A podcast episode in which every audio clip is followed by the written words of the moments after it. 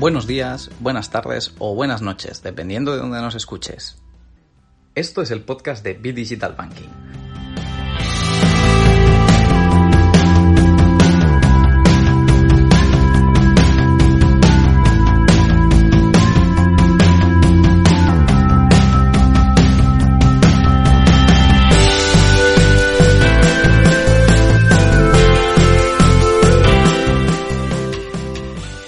a todos. Bienvenidos un día más al podcast de Be Digital Banking. Durante esta temporada vamos trayendo referentes, líderes en sus sectores e influyentes para que te den su visión, para que te guíen, para que te aconsejen en todas esas áreas de conocimiento en las que a lo mejor nunca hemos tenido ayuda y a lo mejor necesitamos que alguien nos dé un poco de luz, nos abra un poco los ojos. Aquí lo que hacemos es traer ideas, consejos, cosas que puedes poner en práctica en tu proyecto para tener éxito. ¿Por qué no hacerlo? ¿Por qué no escuchar todos los episodios? ¿Por qué no suscribirte si no estás suscrito? Vete a Spotify. Seguramente tienes Spotify en tu teléfono. Pues ve a Spotify, busca Be Digital Banking todo junto y ahí le das al botón suscribirse. Y no te pierdas ni un solo episodio y aquí estaremos contigo trayéndote esas estrategias y tácticas. Ahora sí, vamos con el episodio de hoy. Dentro audio. Hoy tenemos con nosotros a José Martín Caviedes, quien compartirá con nosotros su visión sobre el estado de las fintech, eh, la economía y la banca digital. ¿Qué tal, José? ¿Cómo estás? Eh, muy bien, muchas gracias, Juan Ramón, por invitarme. placer. Lo primero a ti por este, por este tiempo. Pues vamos a empezar haciendo un repaso. Eh, ¿Cómo ves tú la situación actual respecto a las startups y si puede ser en concreto a las de, a las de fintech? ¿Cómo crees que les está afectando toda esta situación? Bueno, pues la respuesta que igual te defrauda es que no lo veo. Eh, no lo veo yo, no lo ve nadie, no, no tenemos ninguna visibilidad, ¿no? Esta crisis, si se caracteriza por algo, es pues por ser extremadamente novedosa, ¿no? Pero bueno, hombre, sí, sí que yo creo que hay que atender a, incluso a periodos anteriores, eh, o me refiero a, tendencias que estaban ya presentes y que probablemente se han acelerado, ¿no? Con esta crisis y ahí sí que podemos ver cosas. Y, y bueno, es evidente que el negocio digital eh, de los bancos o la digitalización del negocio bancario ha abierto una enorme eh, oportunidad eh, o, conjunto de oportunidades para compañías nacientes que quieran bueno incrustarse en la relación entre la infraestructura bancaria y el cliente final y, y capturar valor ahí, ¿no? Eso se ha acelerado también posiblemente se haya acelerado la necesidad de una estructura o una infraestructura bancaria más sólida y en la que se pueda confiar más, ¿no? Con lo cual, yo intuyo que de esta crisis eh, salimos con una mayor necesidad de interacción entre la economía digital nueva o, o, las startups digitales y en concreto de las startups de fintech y la infraestructura bancaria. Porque mm, en los periodos de crisis también hay una cierta crisis de confianza y yo creo que la, existencia de infraestructura bancaria en el fondo de la cadena de valor va a ser siempre necesaria. Y en, ese sentido, comentabas que justamente hay un espacio entre la aportación de valor entre el usuario final y lo que es la estructura bancaria. Eh, en esta crisis, pues todavía quizá no lo podemos ver, pero de aquí a unos años, eh, ¿cómo, ¿cómo se ve la banca tradicional? ¿Cómo la dibujas? ¿En qué panorama? Desaparecerá del todo y se quedará como una estructura en backend, vamos a llamarlo, donde solo será proveedora de estas grandes estructuras o, y, de, al final de garantías, o también tendrá espacio a la hora de aportar valor al usuario final. Bueno, yo trazo una similitud eh, muy grande entre el negocio bancario y el negocio de las telecomunicaciones. Eh, yo creo que el, análisis de esa, de esa transformación lo podemos, eh, lo podemos hacer a la luz de lo que pasó en el negocio de las telecomunicaciones.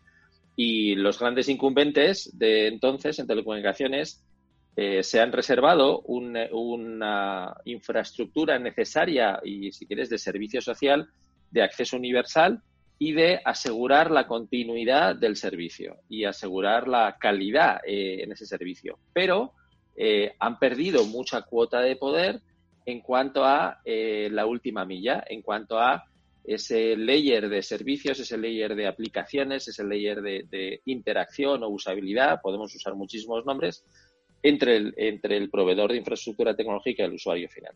No renuncian a ello y, probablemente, bueno, pues volviendo a ese símil, el mayor operador móvil eh, que hay en este país sigue siendo propiedad del incumbente, pero ya no es el único. Y probablemente tenga una cuota de mercado notablemente inferior a, la mayoritaria. ¿Qué significa eso? Que ha abierto una, todo una eh, perspectiva de, aportación de piezas a la cadena de valor, que es donde han entrado las que en su día fueron startups y ya no, son, ya no lo son tanto, y que hoy en día, volviendo a nuestro mundo de fintech, pues hoy pueden ser startups y dentro de unos años ya no lo serán tanto y serán compañías tan consagradas como lo son hoy pues Orange o, muchas otras. ¿no?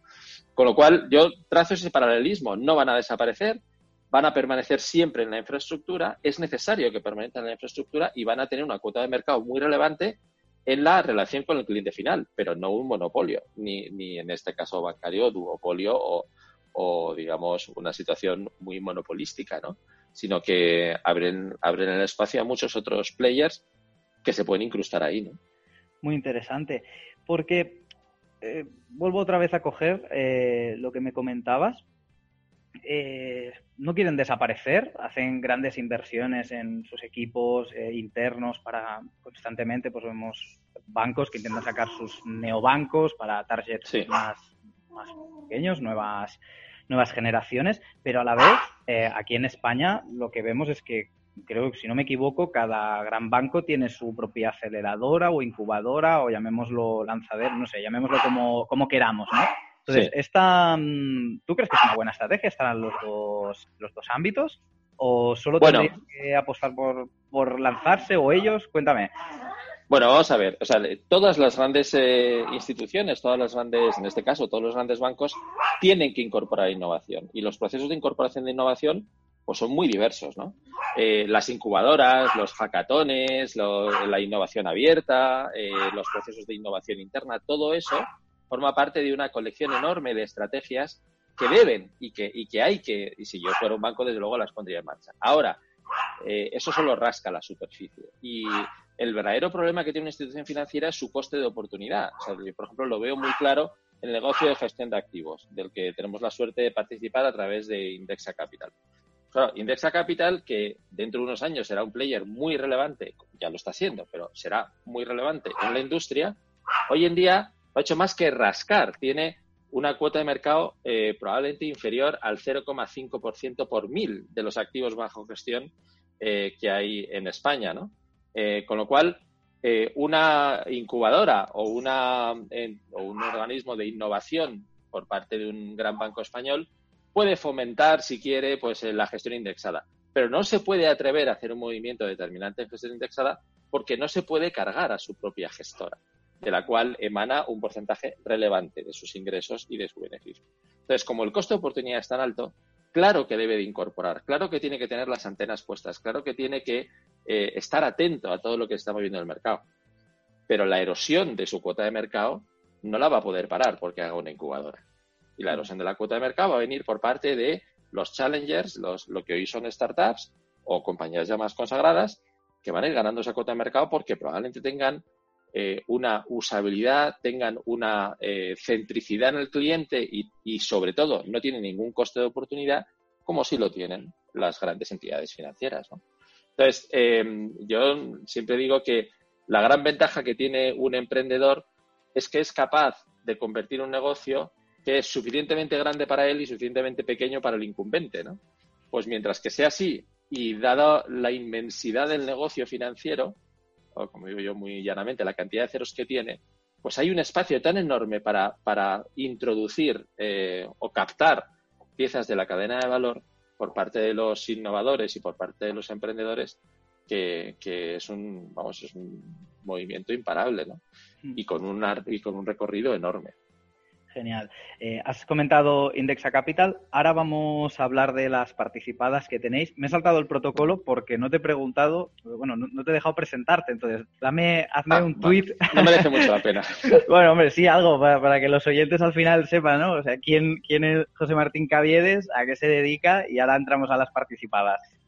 Bueno, pues José Martín Caviedes es un ingeniero industrial, eh, máster del IES eh, que trabajó en banca, eh, en la mesa de trading de Banco Santander. Eh, posteriormente monté uno de los primeros, o el primer hedge fund regulado que hubo en España, que fue BVA Partners.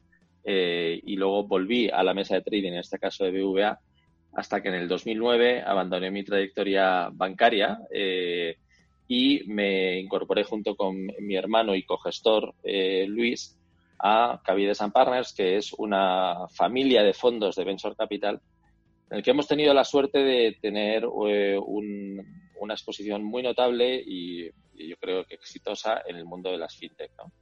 Eh, cuando todavía no se llamaban, ni siquiera sabíamos lo que era una fintech, pero bueno, eran, eran negocios para nosotros eh, muy innovadores, con una capacidad de crecimiento muy grande y muy eficientes en el uso de capital. Pues una de las primeras fue Banquimia, que terminó llamándose Credit Market, de la que pudimos salirnos hace año y medio con un notable retorno. Eh, algo después invertimos en Cantox, eh, luego invertimos en Aplázame, eh, hemos invertido en Novicap, hemos invertido en Abaco, hemos invertido en Bewater. bueno, pues hemos tenido la suerte de exponernos a un portafolio sin, sin, una idea temática, ni mucho menos. O sea, nosotros no íbamos buscando fintech, íbamos buscando negocios eficientes y negocios que nos podían dar eh, una escalabilidad que se tradujera en un retorno financiero para nosotros. Y lo encontrábamos en el mundo de fintech, ¿no? Eh, muchos de esos nombres, pues hoy en día compañías que han, bueno, claramente transformado su sector. Eh, el otro día estuvisteis hablando con, con Cantox y creo que, es, que lo pudisteis ver en primera mano, pero podemos decir lo mismo a Plázame, podemos decir lo mismo de Indexa, que es uno de los negocios de Bewater. O sea que bueno, que son, son, son compañías que cada una en verticales distintos o en piezas distintas de la cadena de valor, pues han sabido capturar esa gran ventaja que tenía, que decíamos, de, no tener coste de oportunidad y acceder a un mercado que eso sí que es un océano azul. O sea, la gran ventaja del mundo de fintech es que el mundo financiero es un océano azul infinito casi. Bueno, cada vez salen más, más y más oportunidades y los ceros, como dices, se, se incrementan en toda la economía digital, todo va evolucionando y, efectivamente es esto. En, ese sentido, ¿en qué os fijáis vosotros cuando tenéis que incorporar, inyectar capital? o Porque vosotros, a Luis lo he escuchado alguna vez, más de una vez, eh, comentaba que él no se quiere meter mucho eh, con los emprendedores, que los deja, que los deja hacer. No sé si también es, es tu caso. Eh, ¿En qué os fijáis? ¿Qué, ¿Qué, decís? Hostia, mira, esto vale la pena, solo métricas, equipo, ya tienen tracción. Cuéntame un poco. Bueno, vamos a ver, es distinto eh, en qué nos fijamos que, cómo interactuamos después, ¿no? Pero eh, respecto de en qué nos fijamos, pues nos fijamos en cosas muy básicas. Y yo creo que la, primera, eh, yo creo que es de perogrullo, es a quién le vendes, qué le vendes, por cuánto se lo vendes y cuánto ganas. Es decir, el famoso y tan manido Unit Economics, pero que al final es la madre del cordero, ¿no? O sea, digamos, haciendo esto se gana dinero o no, porque esto a nosotros no, nosotros no estamos aquí ni que ni para que nos den un premio a la innovación ni para que nos den un premio a la cuota de mercado, estamos aquí para que las compañías en las que inviertan ganen dinero y por tanto sean cada día más valiosas y por tanto pues nuestro retorno financiero como inversores sea creciente. Entonces, lo, que subyace detrás de todo el proceso es la solidez eh, de eh, los unit economics. Entonces, los unit economics tienen que ser positivos, o tendentes a ser positivos en un horizonte temporal suficientemente corto como para que nosotros lo podamos financiar. Y digo esto eh, porque es relevante. Nosotros no tenemos unos bolsillos infinitos, ni mucho menos. Somos business angels, a lo mejor un poco creciditos, pero, pero vamos, con una capacidad de inversión limitada y, por tanto, necesitamos poder ver la rentabilización de nuestra inversión eh, vía esos unit economics en un horizonte temporal cercano. ¿vale? Esta es la madre del cordero. Luego, a eso le añadimos la segunda característica de los unit economics, y es que sean escalables, es decir, que cada, que cada eh, ingreso incremental sea más eficiente que el anterior, que cada cliente nuevo sea un cliente que nos da mayor rentabilidad que el anterior. Y por tanto buscamos no solo un buen negocio, sino un buen negocio escalable. Ahí está todo, digamos, ahí está la, la, eh, la piedra angular. ¿Cómo se consigue eso? Pues eh, digamos con ingredientes básicos como en la cocina, ¿no? Eh, pues uno de los ingredientes básicos sin duda es el equipo. Entonces el equipo tiene que ser un equipo eh, visionario, innovador y tal, pero tiene que conocer el negocio financiero. O sea, todos estos negocios que yo te he mencionado se han construido a partir de personas que venían del negocio financiero, que venían de conocer bien una industria y por tanto sabían dónde estaban las debilidades y dónde estaban los huecos de esa industria, ¿no? Yo no creo que, una industria se pueda eh, desintermediar desde fuera. hay que desintermediarla viendo sus, sus, sus eh, bueno, sus errores y sus, carencias, grietas, ¿no? Y sus eh, carencias. Entonces, valoramos mucho la experiencia empresarial, la experiencia, en este caso, financiera de los emprendedores en los que hemos podido invertir, ¿no? Luego tiene que ser un equipo capaz. O sea, yo no invierto en el emprendedor más listo, invierto en el empresario más capaz. Y por tanto tienen que tener, y todos lo tienen, una cualidad no solo de innovador, sino de empresario. Eh, insisto que a nosotros no nos premia, eh, o nuestra medida del éxito no es el premio a la innovación, es, el retorno financiero de una empresa y por tanto buscamos empresarios. Y por último, eh, yo diría que el ingrediente es que nosotros seamos, pues no sé si decir los fogones o la cacerola o digamos el medio que permite pues esa cocción adecuada. Es decir, si para hacer este plato necesitas una cocina industrial que vale 10 millones de euros, pues es que yo no la tengo. Si este plato lo podemos hacer primero en una cocina particular, luego en un obrador un poco más grande y cada uno de ellos pues eh, me pueden ir financiando el siguiente, a lo mejor sí podemos, ¿no? Con lo cual, eso es lo que nosotros llamamos la invertibilidad. Es decir, ¿en qué medida yo soy un socio adecuado para este desarrollo de negocio? Y eh, pues cuando encontramos unos unit economics que son buenos, que son escalables, un equipo que conoce bien lo que está haciendo y que junto con nosotros como financiadores o como lead investor, que se suele decir, podemos llegar a algo eh, serio, eh, pues ahí es donde nos atrevemos, ¿no? y, fallamos mucho y acertamos de vez en cuando. Y la, clave no es eh, si se falla o no, sino si cuando se acierta, se acierta lo suficientemente grande como para que en su conjunto merezca la pena, ¿no? Totalmente, totalmente de acuerdo. con esto te respondo solo la, perdona, solo la primera parte, que nos fijamos, ¿no? Luego, eh, es que has dicho una cosa muy relevante. Dices que nosotros somos de los que no nos involucramos mucho. Bueno, claro, es que si, si tú tienes un buen cocinero y tienes unos buenos ingredientes, pues la cocina rica es la que está poco cocida, ¿no? Es decir, eh, de verdad que yo creo que la capacidad de injerencia de los inversores eh, debe de ser la mínima posible para permitir que las cosas ocurran, pero la mínima posible, ¿no? si subes mucho el fuego, se requema aquello. Y si no lo pones lo suficiente, pues no se cuece. Entonces tienes que buscar el fuego, la cocina eh, lenta es la buena y la poco, la poco cocinada, ¿no? Pues oye, estar ahí para cuando haga falta, eh, pero no estar todo el día encima preguntando, ¿no? Y, y, si hemos elegido bien el equipo, es mucho mejor que nosotros, conoce mucho mejor esa industria.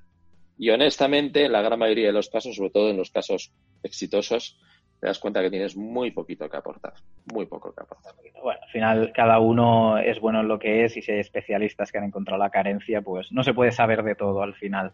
Claro, claro. Genial. Eh, haciendo un repaso eh, con la situación actual, vuestra estrategia de, inversión, porque hemos visto otros Venture Capital que lo que está haciendo es eh, ampliar en otras startups nuevas o ampliar capital a las que ya tenían y aguantarlas eh, en ese sentido, vosotros estáis dando apoyo, os estáis viendo que vuestra cartera está necesitando de capital, puedes aguantar eh, el chaparrón, por llamarlo de alguna manera. ¿Qué, sensaciones tienes tú desde tu, desde tu sillón? Bueno, pues vamos a ver, em, desde mi taburete. no, vamos, em, vamos, a ver, el, yo creo que es el periodo al que nos enfrentamos se caracteriza, desde luego, hoy por hoy, por una extremada incertidumbre. Entonces, cuando hay una extremada incertidumbre, eh, uno tiende a, agarrarse a lo que mejor conoce. Y yo, desde luego, conozco infinitamente mejor una sociedad de la que, en la que he participado en los dos últimos años, de la que eventualmente soy consejero eh, y con la que he convivido incluso personalmente con los emprendedores durante este plazo, que un proyecto que me vienen a presentar eh, hoy o mañana. Entonces, tenemos una fuerte preferencia por eh, digamos, apostar más por lo que ya tenemos que por intentar apostar por un futuro que es, creo que estaremos de acuerdo que es extremadamente incierto. ¿no? Dicho eso, dicho eso, nuestras, nuestras compañías por lo general consumen poco capital y por tanto requieren de relativamente poco apoyo financiero por nuestra parte una vez que ya tienen la velocidad de crucero. Ninguna de las compañías que te he mencionado han necesitado o necesitan en este momento aportaciones de capital, ni han necesitado aportaciones de capital eh, a lo largo de este ejercicio, ni antes ni después del COVID, ni nada por el estilo.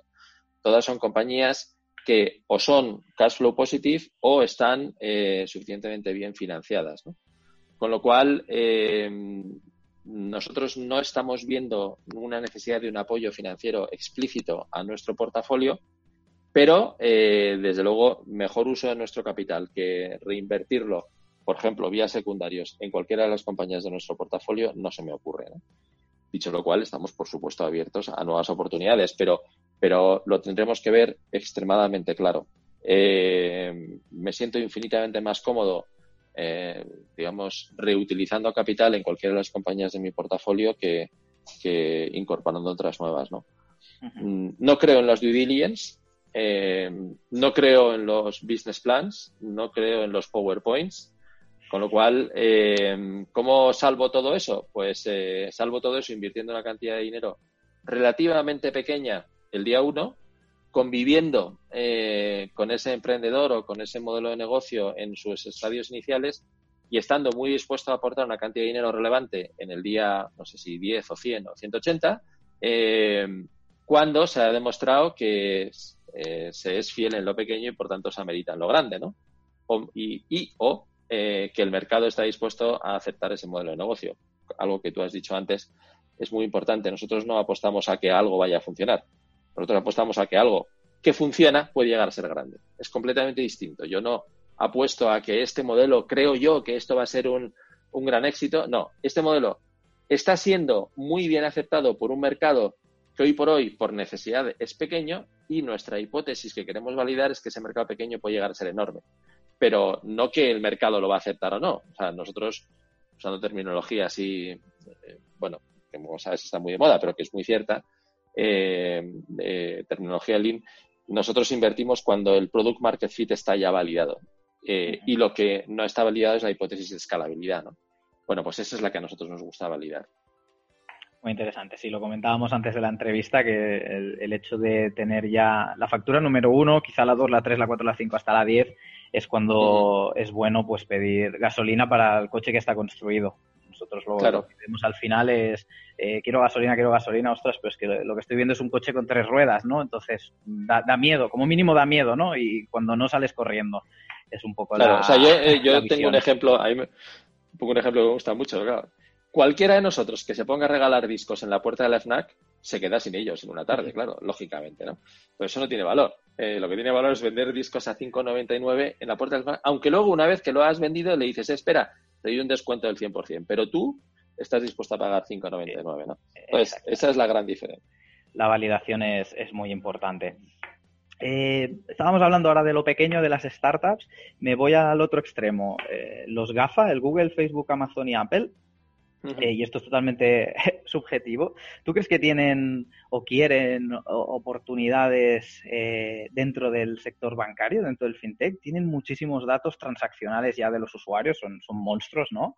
Em, ¿qué, opinión tienes? ¿Crees que se deben meter? ¿No se deben meter? ¿Crees que coparán mercado? ¿No, no coparán mercado? No. No, esto no es opinático, ya se han metido, ya lo tienen. O sea, Apple es el mayor emisor de tarjetas de crédito que hay en el mundo. O sea, no, no hay nadie que tenga más números de cuenta registrado en su, en su sistema que Apple, ¿no? Eh, vamos, de Visa. Eh, eh, no sé, qué decir, no, probablemente no haya nadie que tenga una capilaridad financiera, no hay nadie, hay muy poca gente, muy pocas instituciones con una capilaridad en datos financieros tan profunda como la puede tener Google. ¿no? Quiero decir que están ahí, ¿no? y no es que quieran o no, que se han querido y lo están. Y básicamente se están quedando con las piezas de la cadena de valor que más les interesa. Eh, el día que les interese transaccionar, eh, no sé, eh, o apretar en serio en Apple Pay, pues se acabó. Es decir, que básicamente es el día que, el día que hagan clic, pues se acabó la historia, ¿no? Entonces, bueno, son bancos es que ni siquiera son bancos, pero pueden quedarse con la cadena de valor bancaria si quieren, ¿no? Eh, es mucho peor, es que no necesitan ser bancos, ¿no? Eh, vamos, yo si fuera un banco estaría seriamente, seriamente preocupado por, por los incumbentes estos que son, son muy, son eh, instituciones enormemente complejas porque no está nada claro lo que son. Pero lo que sí que está claro es que tienen al cliente, ¿no? Que al final es lo que vale. y bueno, yo, yo tengo muy grabado una, un estudio que se hizo, debió ser en el 2016, ¿no? A los millennials que decían que preferían ir al dentista que a una sucursal bancaria, ¿no? Eh, ese mismo millennial que no se separa ni 15 segundos de su móvil, ¿no? O sea que me parece que lo tienen un poquito complicado.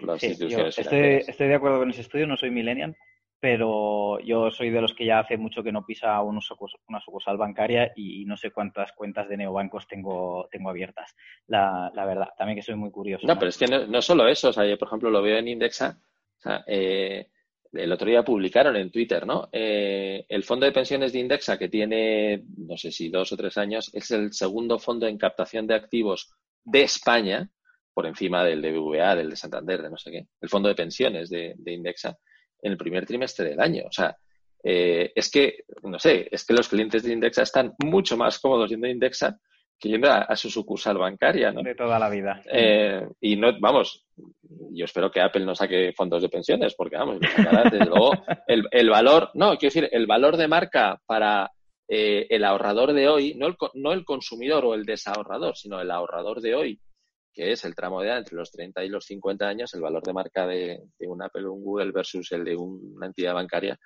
pues no haces más, no tienes más que preguntarlo, ¿no? O sea que es dramático. Sí, sí, sí, están, están en, en buena posición. Aquí en alguna otra entrevista comentábamos el tema legislativo, que si al final pues eh, les van a dejar tener toda esta transaccionalidad, porque ya tienen problemas a nivel de datos, eh, si al final juntarlo con el tema bancario, pues eh, iba a ser un problema, sobre todo pues en Europa, que ya tienen bastante... mm, eh, bastantes, bueno, no, no problemas, al final son, eh, yo creo que, que simplemente es lentitud a la hora de, de expandirse con ciertas estrategias que no con, con el hecho de que tengan licencias, no tengan licencias y, y demás. Al final tienen el dato, tienen, como tú dices, la, la última milla bancaria, ¿no? Están en los Claro. wearables, están en los smartphones y, y eso al final recogen y recogen el comportamiento de todo, de todo el consumo, eh, por Claro. mucho que no sean, no sean entidad financiera como, como tal. Eh, para acabar, eh, ¿qué consejo le darías tú a alguien que quiere empezar con, con una startup en el sector en el sector fintech? Y aquí tenemos, te, voy a, a ti te voy a separar la pregunta, ¿no? Si le tienes que dar el consejo a alguien que viene de banca y se quiere meter en tecnología y a alguien que es más tecnólogo, ¿no? Quizá que, que tiene pues, quizá una idea a nivel tecnología, y, pero le falta pues, algo que es muy importante que tú has dicho, ¿no? ¿Qué, qué consejos les darías a cada uno? Bueno, vamos a ver. eh, para la persona que venga del mundo de la banca, eh, yo le daría dos consejos. El primero, que no piense que la tecnología es una ventaja competitiva. La tecnología es eh, la solución a una, la solución siempre posible a una necesidad de negocio. Es decir, yo todavía no conozco eh, eh, un problema de negocio que no pueda solucionar la tecnología de hoy. Quiero decir que digo de negocio, ¿eh? no un problema un problema ni social ni un problema biotecnológico, sino un problema de negocio bancario que no se pueda solucionar con tecnología. Entonces, eh, la tecnología es un medio, no es un fin. Es mucho más importante que la definición del modelo de negocio sea, sea buena, a que la tecnología sea buena. Entre otras cosas, porque el modelo de negocio eh, es el ADN de ese emprendedor y la tecnología la puede subcontratar, contratar e incorporar un socio, muchas cosas. Con todo el respeto a la tecnología, ¿eh? es una pieza fundamental pero no es, la no es la ventaja competitiva. Yo no creo que se pueda construir una ventaja competitiva tecnológica. Eh, la ventaja competitiva se construye es de propiedad del cliente y, por tanto, de modelo de negocio. La segunda, eh, el segundo consejo que le daría es que mirase mucho, eh, mil veces, la intensidad de capital necesaria en el modelo de negocio. Porque el grave, en mi opinión, el grave problema, o si quieres también ponerlo mi gran aprendizaje de estos años de invertir en fintech, es que eh, a veces hay modelos de negocio que requieren mucho más capital que el que se puede obtener de las fuentes tradicionales, de BAC, Friends and Family, Business Angels, fondos de Venture Capital. Es decir, a veces, y se ve muy claro en los negocios de lending, por ejemplo, eh, el propio éxito del modelo de negocio te lleva a exigir un consumo de capital que es inmanejable. Entonces, en esos casos, me temo que ahí no hay demasiado espacio para la innovación porque ahí prepondera el balance. Y si en algo nos van a ganar los bancos siempre es en balance, en tamaño de balance. Con lo cual, eh, que mire mucho que la ventaja competitiva no sea el balance ni la tecnología. Si lo que tiene entre manos es un modelo de negocio que le da propiedad al cliente sin necesidad de mucho balance y sin necesidad de una, eh, digamos, de una tecnología que hoy no existe, que eso va a ser siempre el caso porque, insisto, que la tecnología siempre encuentra solución, eh, que, se, que lo intente, ¿no? Luego, por supuesto, el resto ya es lo que ya todos sabemos que pruebe, que teste, que analice bien su coste de oportunidad. Quiero decir que al final las trayectorias profesionales bancarias suelen tener un coste de oportunidad muy alto y, mucho ojo con abandonar el calorcito de una gran institución para testear una cosa que tiene una probabilidad de éxito relativamente baja. Vale, eso, eso, digamos, eso es respecto de la parte de quien, quien venga de ver esas fisuras de la industria que habíamos dicho antes. ¿no? Alguien que venga de tecnología, pues eh, vamos, mi consejo cierto es que conozca bien el negocio financiero antes de... o, que, o que busque a alguien, ¿no? Exactamente, ya sea él o que incorpore a alguien en el negocio financiero. ¿Por qué? Por esa convicción, insisto, con todo el respeto del mundo a la tecnología ¿eh? y a los tecnólogos, faltaría más. Pero con esa convicción de que la tecnología no es la ventaja competitiva. La ventaja competitiva de verdad es la, el know-how de un modelo de negocio y la propiedad del cliente y la excelencia en el servicio a ese cliente y todo lo que quieras. Para lo cual la tecnología es necesaria, pero no puede convertirse. Porque si la tecnología es la ventaja competitiva, mañana un gran banco contrata a una gran consultora que tiene 150 programadores, probablemente 15 veces más que los que cualquier startup, y la hace. O sea que no puede convertirse la, tecnología en una ventaja competitiva. Eh, y luego que sea, en ambos casos, que eh, la livianidad, o sea, digamos, lo liviano de esos primeros momentos es fundamental porque uno nunca sabe lo largo que va a ser el desierto, con lo cual eh, más vale que consuma muy poquita agua o que vaya consumiendo agua a sorbitos porque nunca sabe hasta dónde tiene que llevar la cantimplora. Nada, nada de costes estructurales. Eso es. Al mínimo. Perfecto. Pues hasta aquí la entrevista. Muchísimas gracias, José Martín. Bueno, pues gracias a vosotros por darme ha sido, Ha sido un placer. un saludo. Un fuerte abrazo. Hasta aquí el episodio de hoy. Espero que te haya ayudado a pensar en cómo desarrollar tu idea o proyecto más y mejor.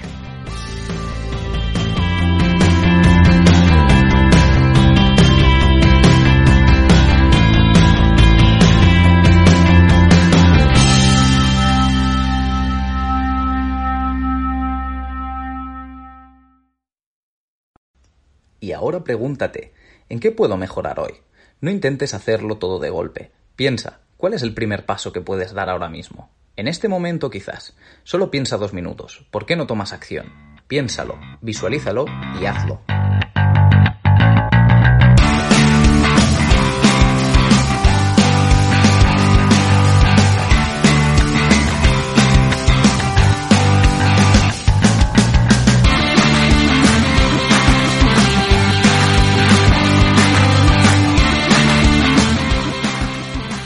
De lo que hemos visto hoy ya lo sabes. La mayoría del conocimiento que compartimos aquí ya lo sabes. Sabemos lo que tenemos que hacer, sabemos lo que tenemos que evitar, lo que no tenemos que hacer, ya lo sabemos. El único problema que no lo ponemos en práctica, no pasamos a la acción.